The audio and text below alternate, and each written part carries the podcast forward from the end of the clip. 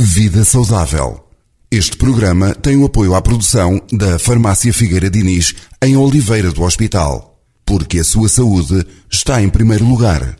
Vida Saudável. Uma rúbrica do Dr. Pedro Loureiro. Para ouvir na Rádio Boa Nova, às quartas-feiras depois das 10 e meia, às sextas depois das 18 horas, aos sábados também depois das 10 e meia. Vida Saudável. Sempre que quiser ouvir em podcast, em radioboanova.sap.pt. Vida saudável, Vida saudável, porque queremos o melhor para si. Se é daquelas pessoas que adormecem em todo lado, à espera que o semáforo mude, à mesa ou em qualquer espaço público, este tema é para si. Vamos falar da apneia de sono.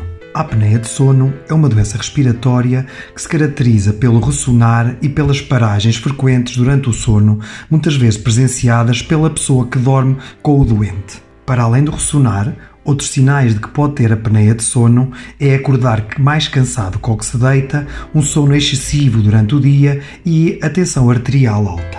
Mas por que é que se ressona e por que é que existe apneia de sono? O ronco é uma vibração provocada pela obstrução parcial da passagem do ar ao nível da faringe, quando, ao adormecer, relaxamos os músculos e a língua cai para trás.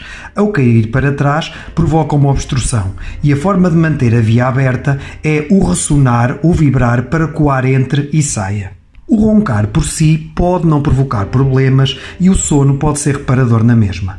O problema é quando este roncar se transforma em apneia de sono, ou seja, a língua cai e a pessoa faz pausas. Estas pausas vão produzir no organismo um quadro de ansiedade e a pessoa desperta, ou seja, o sono não é reparador por causa destes micro despertares, estes pequenos despertares que ocorrem ao longo da noite cada vez que há uma apneia, ou seja, uma paragem respiratória. Assim, o diagnóstico da apneia de sono é feito com base nisso mesmo.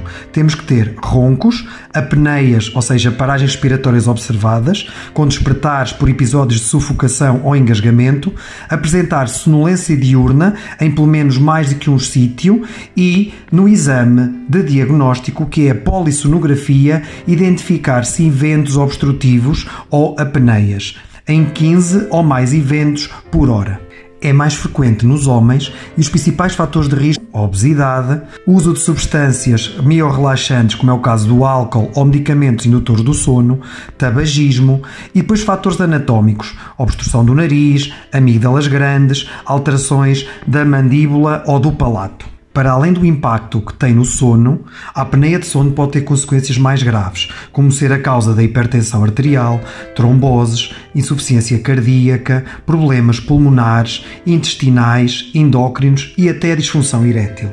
Outra consequência da apneia podem ser os acidentes rodoviários, acidentes de trabalho ou até mesmo domésticos, também a pouca produtividade ou concentração no trabalho e estudos. Então, como podemos prevenir? Mantenha um peso ideal. Evite fumar ou beber excessivamente. Evite medicamentos para dormir ou usar sem ter acompanhamento médico. Evite bebidas estimulantes como café, chás e refrigerantes, principalmente antes de dormir. Realize atividades físicas regularmente ao ar livre. Outra estratégia preventiva pode ser dormir de lado, utilizando, por exemplo, uma almofada ou alguma estrutura que evite que durma de barriga para cima durante a noite. Se mesmo usando estas estratégias continuar a ressonar e a ter apneias, contacte o seu médico de família.